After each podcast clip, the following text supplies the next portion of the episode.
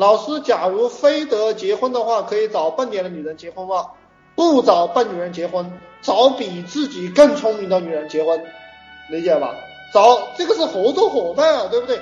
你们共同开了一个公司，叫叫家庭，你一定要找一个比你更聪明的、更厉害的女人结婚，然后把她肚子搞大，然后她养了个小孩，这一下他就他就他就完了，理解吧？这一下操，你就把他拖住了，只是找一个笨女人结婚。做婚前财产鉴定，这个都没用的，什么婚前财产鉴定，对不对？他妈的，你的支付宝、你的微信、你的这个银行卡，你总不可能不给他密码，对不对？他要他，你怎么办？我操！